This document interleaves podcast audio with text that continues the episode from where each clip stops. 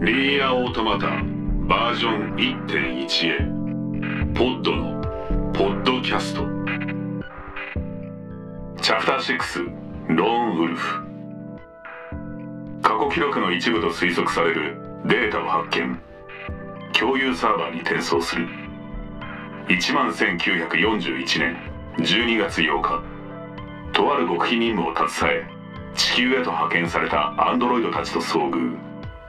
見慣れぬ様相の奴らは自らをヨルハ部隊と名乗った。私たちを見捨てた司令部。秘匿事項ばかりで謎の多いヨルハ部隊だが疑っているばかりでは家族を守れない。私の選択が私たちの戦いが長きにわたる消耗戦の突破口となることを願っている。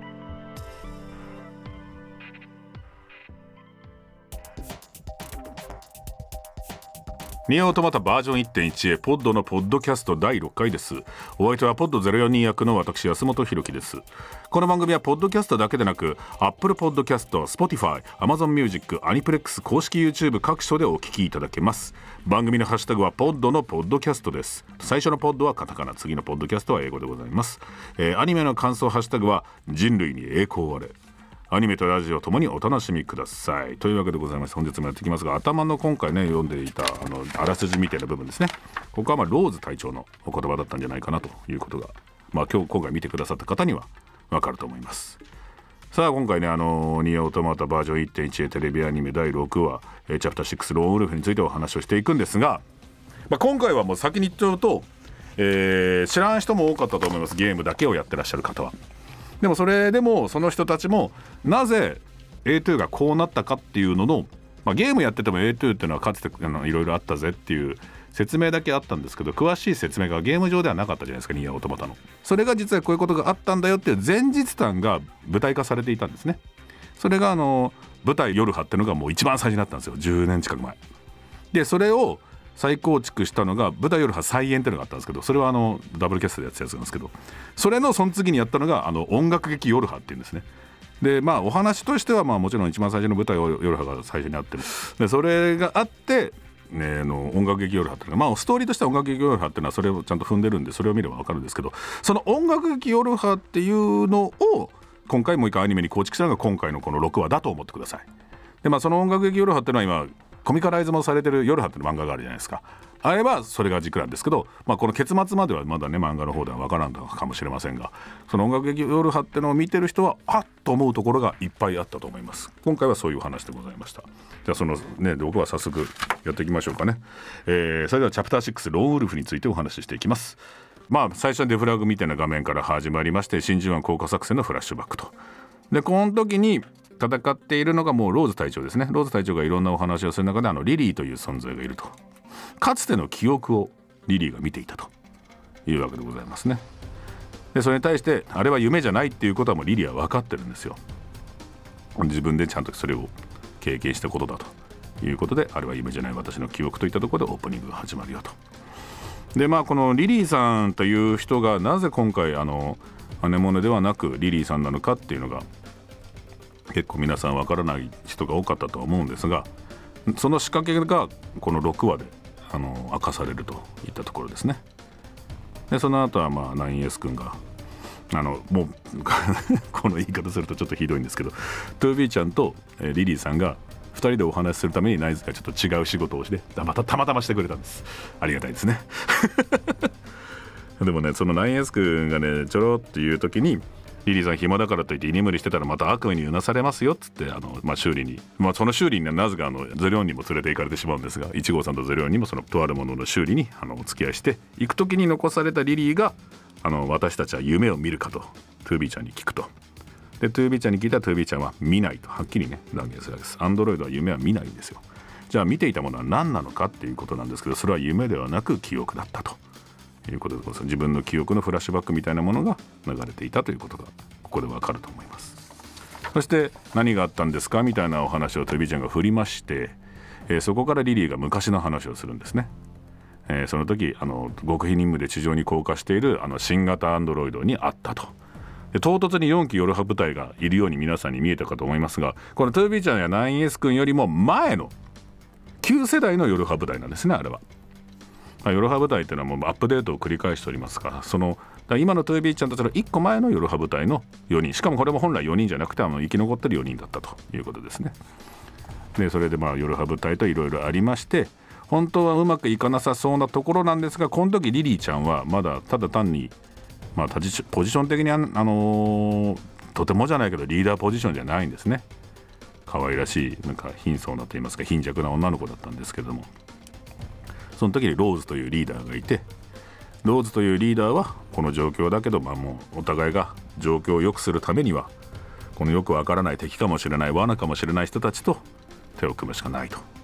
いうことを言ってこのアンドロイドとレジスタンスまあどっちもアンドロイドなんですけどレジスタンスアンドロイドがまあ手を組んでやるお話になるという言葉でございます。そしてこの時にねリリーちゃんが大事な言葉を言います。でもこの人たちは家族じゃそうなんですね。ローズというのは自分のチームのことを家族というふうに扱っていて、まあ、本来アンドロイドっていうのは分かりやすく言うとまあねあの2号だとか4号16号21号って今回も出てきますが名前がないんですよ。これは名前がないってのはえー、っとね生演奏がある時の朗読で僕があのジニアという、まあ、人類会議を作った人ですね。多分多分です。明確には横尾さんはそれおっしゃってないですけど。人類会議を作った人が2号9号という形で、えー、出てきて子たちに私たちにも名前はつくんですかっていうふうに質問された時にあいつかつけてやるみたいな話をしたんですよ。で本来夜派部隊といいますかには名前という概念はないんですよね。それなのにこの人たちにはローズだったりアネモネだったりダリアだったりマーガレットだったりって名前があると。でもそれはなんか要は家族である以上数字じゃねえんじゃねえみたいなことをおそらくローズ隊長が思ったからやってくださったんじゃないかなと。いうことで。でこれがちょっとだけいいお話なのが、えー、ローズ隊長はあの舞台で雛形さんという女優さんがやってらっしゃいまして今回もアフレコやってくださってるんですけど素晴らしかったですけど。雛形さんが音楽劇やってる時にあの途中で2号とか4号とかにも花の名前つけてやるっていうセリフみたいなのがあったんですよね。確か。で実際にでもそれは劇の中ではお花の名前をつけることがなかったんですけど後付けで雛形さんが私だったら、えー、2号にはフリージアという名前を付けると。で4号にはアマリリスという名前を付けると。で16号にはリコリスという名前を付けると。で21号にはカトレアという名前を付けるっていうのを、ね、考えてくださってて、え横尾さんとかがそれを横太郎さんねあのシナリオといいますかディレクターのがあそれいいじゃないっつって一応公式採用されてるっていうのがあるんですけどもねで本来にあの子たちがこのままずっと家族として本当になっていったらそういう名前にもなれたのかなっていう別の未来もあったかもしれないっていう素敵なお話を雛形さんが作ってくださったっていうのがあるんですね。で今回その舞台を見てくださってる方には本当に舞台のシーンとかを丁寧にアニメにしてくれててちょっとだけ違うのはあの要はリリー生存ルートといいますかそれは今までどこにも存在しなかったルートなんですね舞台でもそうだし音楽劇夜派のエンディングとはまた全然違うエンディングなんですよ今回。でそれをでも丁寧に描くにあたって基本的にはキャストは音楽劇夜派で、え演じてくださった人たちがやってくださってるんですけれども、え4号の田中玲奈さんあの元モームスの方ですね。とか、え16号の持田さんとか、え21号の花田奈美夫さんとか。でローズの雛形さんもそうですね。あとガーベラの野村さんと、えー、双葉の石川さん。ここら辺は音楽劇夜派の方だったんですけどあの人にあの何人かはもうまあ廃業なさってらっしゃる方もいらっしゃったりとかで演じきれなかった方のも一応今まで夜派の舞台に関わってる人をですねキャスティングしてくださってて。で今回姉モネをやってくださった花咲さんは、えー、これは少女夜派かで水蓮役をやってくださっていた方だと。でダリエをやっていた小泉さんはあのこれも少女夜派かの21号役と。でマーガレット・青木式さんは、まあ、これね声優でいろんな作品で皆さん見たこともあると思いますけど青木さんの名前は2号をやっていたと。でデイジーの鶴見さんは4号をやっていたと。鈴木さんは音楽劇に出てはいたんですけれども四つ葉役ではなくあのタームっていう役だったんですけどあのもういや色だけ言います。赤いんですよ。ゲームの方はあ赤いんだと思えばなんとなくわかるかもしれませんが、うん、あのそういうことをやってて一応だから関わりがある方たちを一生懸命こうやってキャスティングもしてくださっててその方たちも愛を持ってね演じてくださったので。うん、もちろん声優に慣れてる方慣れてらっしゃらない方っていうのはいっぱいいるんですけれども僕も全然違和感もなく楽しく今回見れたんで嬉しかったですね。一生懸命制作サイドも愛を持って作っていて演者側も愛を持って演じてくださってるのが熱量として伝わってきた気がするので。まあそういうところの裏話もありつつ戦いがやっていくと。それでまあアンドロイドとレジスタンスがまあ共同戦線を張る。その共同戦線の中で平和な日常みたいなのがちょっとあるんですよね。そこでだから関係値として出てきてあの本当は中悪が実は仲良くなりましたみたいなのをこの一気にこの30分のアニメの中でいろんなもんを描かなきゃいけなくていてくれるだけでほっこりするようなキャラもいたりとか本当の家族っぽいなっていうののあの大きなカットがあったりねあの引きの絵でみんなを見せてくれたりするその平和なカットがある中でリリーちゃんがまさかのロンリーウイルスに侵されてしまうと。このロンリーウイルスっていうのはこのゲームをやってらっしゃる方は結構わかると思うんですけど簡単に言うとあの己の体にあの何ですかねもうデジタル的なウイルスが入り込んであの要はバグに近い状態が起こるんですけどそれが起こるとも暴走状態といいますかあの自我が保てなくなりあもう全然もうボカーンでダメになってしまうんですよ。で今までのそのローズさんたちは仲間がロンリーウイルスに感染したらおかしくなる前にもう殺してしまっていたとそれは何でかっていうとその治しを対処のしようがなかったからなんですね。確かにロンリーウイルスっていうのはゲームやってらっしゃる方は分かるかもしれませんが本当に対処が大変で。9S 君とかでもねみんな苦しんでたんですけれども。リリーちゃんがなった時はこの21号という21号はスキャナータイプなんですけど21号がなんとかそのロンリーウイルスを取っ払ってくださいましてなんとか事なきを得たんですが点々点という話ですね。でもそれでまあさらにそれで信用がしていただけるようになりなんとかリリーちゃんを守ることができてよしじゃあ本当にみんなでチームだね家族だねってなった時に指令が来るわけですね。どうでけ機械生命体のサーバーがあってそいつをぶち壊せば割といけんじゃねみたいな雑な指令が来るわけですよ。でそれまでもまあなかなかうまくいくかどうかわからない作戦なんですけどやるしかないと。そしたら敵が30万ユニットめちゃめちゃ押し寄せてくると。もうとんでもないことになってるわけですよ。でもやるしかない。やらなければもうどうしようもない。だからやるっきゃないでどんどんどんどん進んでいく中で一人また一人と。せっかく家族で一つになれたはずの仲間たちがですね銃で撃たれどんどんどんどんなんかもう結構ここら辺がサクサクサクサクガーベラとかがね行ってしまうマーガレットとかガーベラとかダリアとかそこら辺が結構サクサクいくんですよ。なんかそれがね切なかったっすね。うんでもそういうものなんだよこの人たちがいる戦争はっていうのを表現するためにもあそこはなんか生きながらえる見せ方ではなくサクサクと行くところを見せてくれたのではないかな見せたのではないかな監督とかもそういうふうに狙ってやったんじゃないかなと。でその後にいがみ合ってた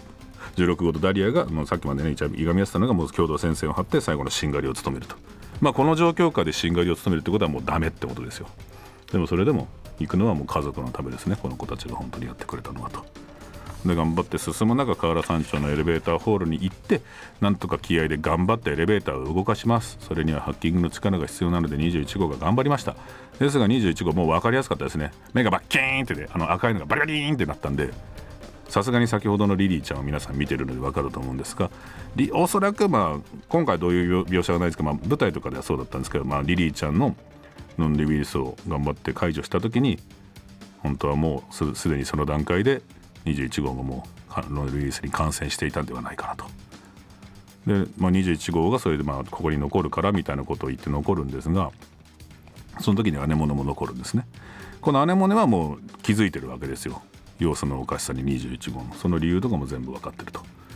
でこれは舞台でもこの描写があったんですよね舞台だとねもっとここがちょっと切なく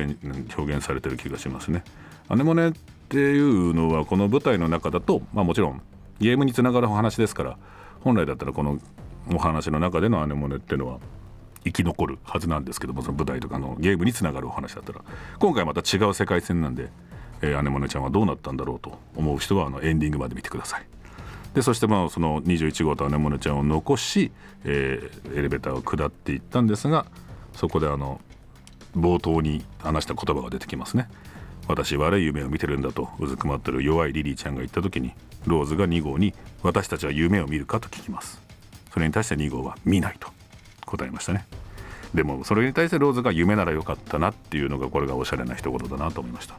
で2号2号というのはあの 2B ではありません。A2 です。で A2 をゲームでやってる人からすると2号のキャラ違うんじゃね？なんか違うじゃんと思う人が多いかもしれないんですけど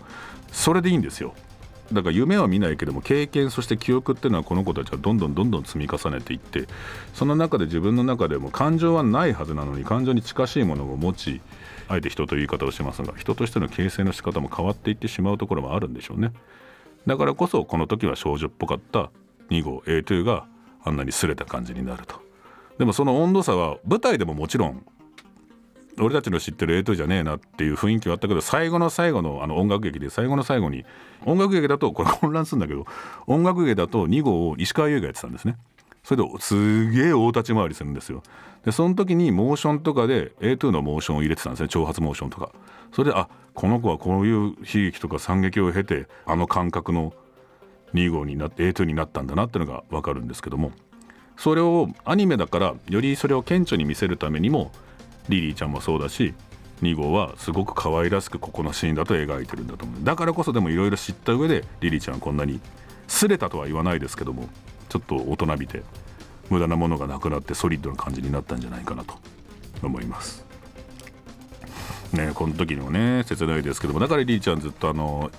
何ていうんですかね。もう某サバゲーでみんなが一番最初にみんなが買う銃を持ってるんですけど。あれはねここでもう分かりましたけどもローズ隊長の形見だったと。でそれで必死になってリリーちゃんも今立って前を向いて守るために使えと言われた AK を抱えて戦ってるわけですね。でその後に最後の最後で出てきたのが、えー、A2 です。バッサバサの。まあ俺はここら辺はちょっとシステムまだアンドロイドのシステムを理解できてないのかもしれないですけどあ毛伸びんだなって思いますね。あんなにあの同じ形をしてるからこそ髪型だけで結構キャラが違うようにも見えるんですが、まあ、見た目はもうトゥービーちゃんと全く一緒と。そんな A2 が出てバサバサってやってる時に最後の最後で出てくるローンウルフということですね。これはあのリリーちゃんに対しても思わせた言葉かもしれないんですけどチャプター6ローンウルフは、まあ、2号のこともお話ししているタイトルだったんだなってのが最後にわかると思います。素敵ですよね。もし今どこかであの時の仲間の誰かが生きてるとしたらあと 2B が聞いたらリリーはそれは夢があるなって言った時にもうすでにすれたエイトちゃんがいるということですね。でしかもあのほくろで A2 だとさらに分かるというねあの思わせ A2 というか2号と同じ形のモデルだなっていうのが分かるというところで終わるわけでございます。そしてエンディングですね。特殊エンディングです今回。これはねダメだよ。泣くに決まってんじゃんつう。横尾さんに対して横尾やりやがったなっていうのはよくあるんですが今回は増山やったなと。まあこれはこんだけ楽しく生きて生き生きとしてた人たちが全員がもう、死んでしまったということの表現なんですけどその時に全員花の名前がついてますからみんな最初は普通に生活あの生き生きとした表情だったんですが最後はあの笑顔で目をつぶる。目をつむって花びらとしてもなくなってしまうというのでもうこの人たちは全てもういなくなってしまったんですよっていうのを表現してくれてるというか表現してんすわね。辛いですね。これこれがリリーちゃんが抱えてるものなんだと思うと辛いですね。そして僕はここでどうなったんだろうと思ってたけど完全にあのアネモネもファーッと消えてるんでああアネモネも行ったんですねっていうのが僕は分かりました。そして散るたびにね各名前の花びらなんです。ちゃんとそのお花の花びらが散ってると。これもまあ恐ろしいというかもう泣かしにかかってんなっていう凄さですけども。で最後の最後でリリーちゃんが空に向かって手伸ばしてんのかなと思ったらこれがぐるりと回ってあの今のリリーちゃんと過去のリリーちゃんが一つにつながりましたというところですね。そういうのをちゃんと見せてくれてる特殊エンディングでございました。でその後の C パート。まあもう言うことないよなもう今回の C パートは。なんかお魚の本を読んでるお兄ちゃんに対して弟がワイキャー言ってるんですけど何でしょうねこういうちょっとエッチっぽいを あげるのが C パートの当たり前になるとこの後辛くなりますよ。引き下がるなら今のうちですよ。でもねこのお兄ちゃんがお兄ちゃんに構ってもらえない弟もほっときながらお兄ちゃんはねこの後釣りに行ってあのもう帰ってこなかったっていうそういうエンディング実際あったんですけどもね、うん、だからもうそれをちょっとトリッキーな表現で 表現させてもらってる感じですね。まあ、アダムといえば今回に関しては出城はここしかないと。なのに読んだと。贅沢な C パートでございましたでもこの C パートまで楽しんでくださってる方がいらっしゃるんで、ま、僕はいいなと思いますけれども。チャプター6に関しては考察っていうよりも話したいことがいっぱいあるんですよ。あの音楽劇夜派だったりとか舞台夜派だったりとか見てる方はそうだし漫画の夜派を読んでらっしゃる方たちもそうだしあれはこうなのかなっていうふうに思っていたのがつながる回だったしそれで僕たちが知ってるその舞台とかの世界線ではない世界線が今回のアニメになってるんですよ。だからどうしてそうなったかどうしてリリーがこうなったのかっていうのをこのチャプター6ですごいしっかり描いてくれたのでうん大満足ですね僕は僕この回出てなくて台本ももらってなくて。でもそれでいいやと思ってて。純粋にもうニーヤのことってもう大概のことをあらかじめ僕は皆さんが見る前に知ってしまうんですよ、ね、演じてとして。でも出てない回の台本っていうのはくださる時もあるんですけどもらわなかったことによってこの6話をねもう見た時のまあもう私が泣きましたよ。途中でそうかここでそのあのシーンこうかこうかこの表現かで16号とダリアのとこでもそうだし最後の最後の特殊エンドでもそうですけど何遍か私は泣きましたね今回。でまた何回か見たいと思うんですけど大好きな輪になりました。皆さんもねそうだったらいいなと思うんですけれども。じゃあベレさんからのメールでもいきましょうか。えーと何ちゅう名前だ。エモさとエロさを司る人格のうちエモさの方エロくない方なんですね、えー、アニメからニーヤに触れようと思った民です。いつものエンディングで感情は持たないでくださいって言われてとっさに無理だよってつぶやくくらい感情が溢れそうです。なるほど。やっぱ感情があっては辛すぎる。そうね。そういうことなのよ。なせいぜい目尻が潤むぐらいだろうというのは甘い予想でエンディングでキャラクターが花びらに消えていくにつれおえつしそうでしたと。そりゃそうよ。まあ C パートで中和されたんですけど。うん。中和されてよかったのかな。でまあリリーが可愛い声がいい、えー、洞窟が素晴らしい。そうですね。最後本当に頑張ってましたね種崎さん。えー、登るエレベーターの内と外で手をつなぐ構図が最高、うん、あのそれはもうリリーの自決を止めるために隊長が最後の最後の家族を守るためにね頑張ったんですよ。これらの自由により、えー、再視聴の予定を登録と、うん、当たり前です。みんなそう。何回も見よう。本当に今回はねいろんなスタッフが頑張ってくれてるしキャストも今回のためだけにいっぱい来てくれてますからね。それもすごく意味があることだと思います。次、えー、クレマチスさん。チャプター6楽しく見させていただきました。今更ですがオープニング映像の中でレジスタンスヨルフは旧式過去実験部隊ヨルフ部隊のアイコンが徐々に目を閉じていくように映し出されているあの演出たまらなく大好きです。リリーの過去回元井真珠湾降下作戦の記録最高でした、えー、最後のチラ見せ A2 さんからの特殊エンディング。すごく来るものがありました。リリーちゃんに幸あれ。そうですね。えー、同時にサブスクで音楽劇夜派の配信が終わってしまっているのがすごく悔やまれます。円盤あオレンジもオレンジあるぜ。マウント。円盤持ってるぜマウント、えー、今回登場したリリーの家族の彼女たちが過去回想に出てきたモブキャラたちになってしまうのはあまりにも惜しいので、えー、次回以降どんな展開になるのか読めそうで読めないのが憎いです。続きが楽しみです。そうですね。だからあのレジスタンスは目見ててちょっとデザインが違うんですよ。で結構これ後半戦に行って真実を見てはいけないというなんかなんですよね。裏メッセージみたいなのがあるから夜派舞台ってのはゴーグル、まあ、目隠しと言われてましたけど布みたいなやつで目を覆ってるんですけど今回、えー、その旧式の実験部隊は真実から目をそらさないためにも僕はあの全員ゴーグルをあの取ったんじゃないかなと。で己の真実を見せないために21号だけもう一回ゴーグルをつけたんじゃないかなと思いながら見てました。論理ウイルスに侵されてしまっていることを見せないために皆さんに自分の真実を見せないためにもう一回やったんじゃないかなってちょっと思ったりもしました。うんでもねそういうところもね見ていくと楽しいんですよねそうなんですよねだからオープニングの映像の中で実は夜は旧式部隊のアイコンがあったんですよってのが気づいてくださった方はね素敵ですねそういう仕掛けがねいっぱいあるの俺も何にも聞いてねえからさ後付けでわかるんだけど後付けでわかるためにめっちゃ面白いと思うようん、だから皆さんもそう思って楽しんでください。で次、アジになりたい。うん、食べたら死ぬ、えー、本編をうなりながら拝見し、エンディングでは悲鳴を上げました。エンディングの花びらはキャラに沿っているんですね。そうなんですよ。凝っていて素晴らしいです。こんなにしっくり真珠湾降下作戦をアニメ化していただけるとは、うん、僕もびっくりしました、えー、辛くて苦しくてなのに温かくてアニメで泣いたのは久しぶりです。家族を失って悲しいという言葉じゃ表しきれないと思うけれどもリリーが生きていてくれてとても嬉しいです。そうねローズ隊長の最後の望みですからね。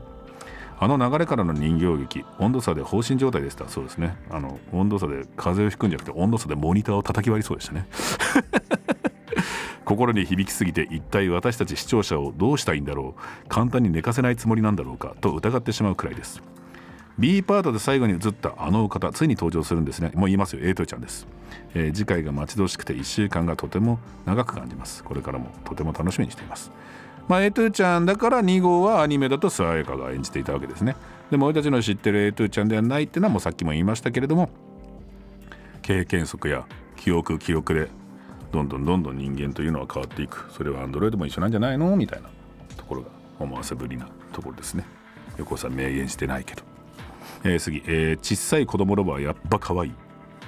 えー毎週楽しくポッドのポッドキャストを拝聴しております。ありがとうございます。なんかたまに違うこと言ってるかもしれないんだ。本当ごめんなさい。記憶をほじくり起こして喋ってるから許してくれ、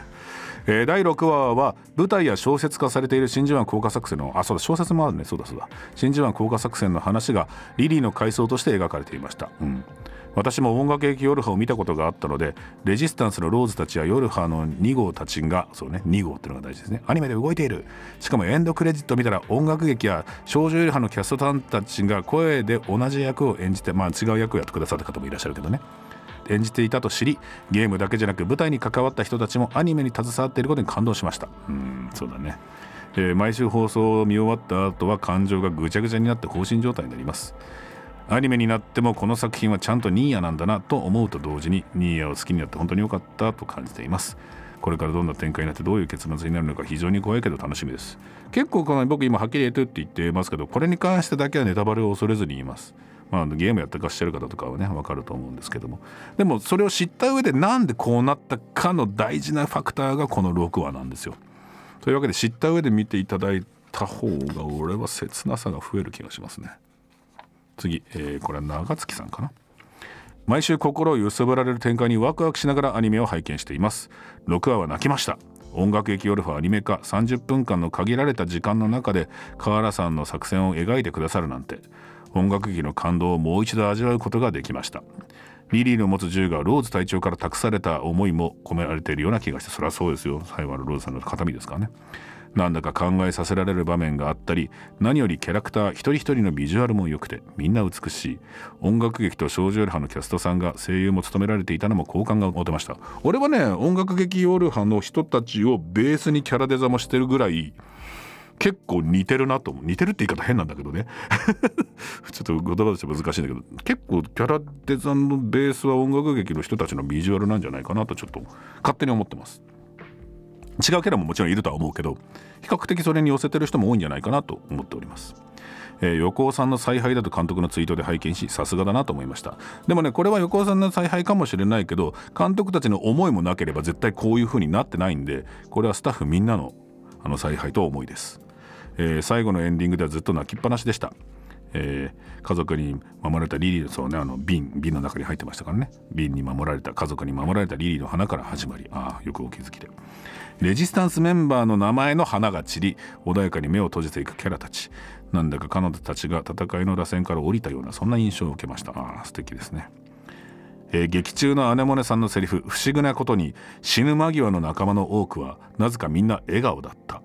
えーこの言葉を表しているように感じる描写でした。うんだと思いますよ。いやもうだから解放されるっていうなんかもうこれもねアンチノミーですよ。まさに二律背反なんだけど。生きるために戦っているはずなのにそこから解放されることに喜びに似た感情もあるのかもしれないね。そこら辺とかも。でもそれはこのセリフを絶対組んでると思いますよ。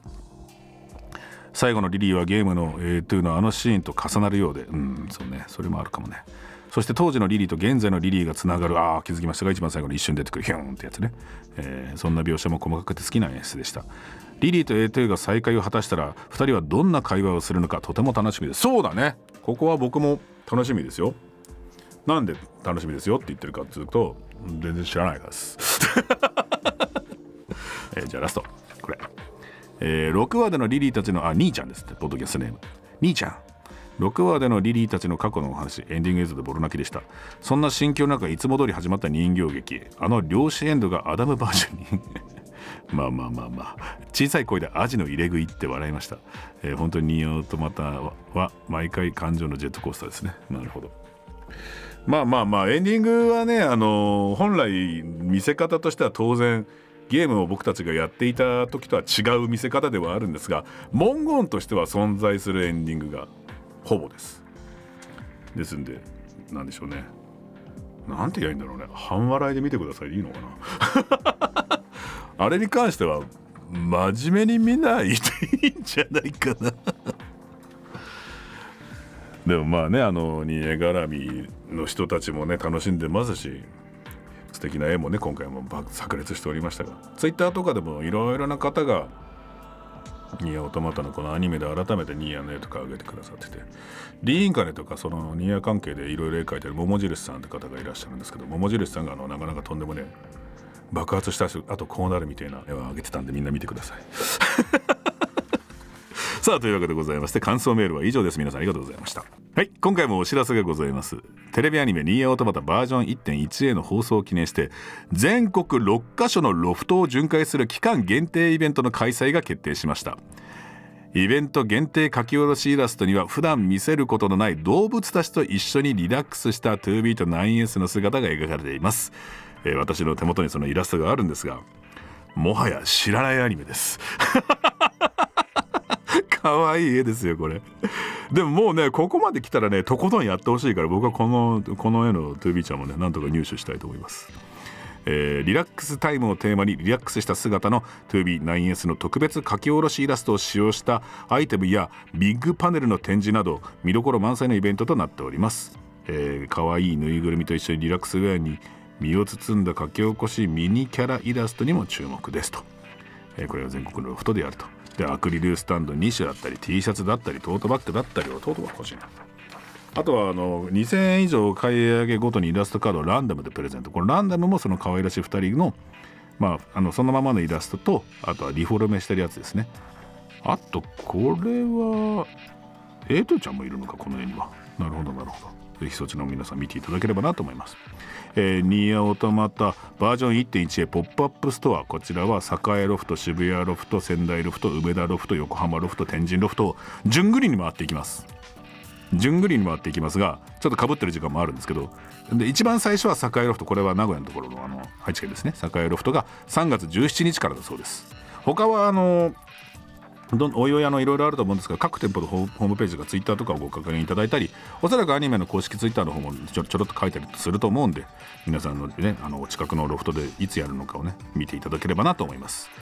えー、各店舗の営業状況につきましては各店舗のホームページツイッターにてご確認ください、えー、商品の使用は予告なく変更となる場合がございます。まあ今ねあのこのまだまだ状況大変だからねいろいろあるかもしれない、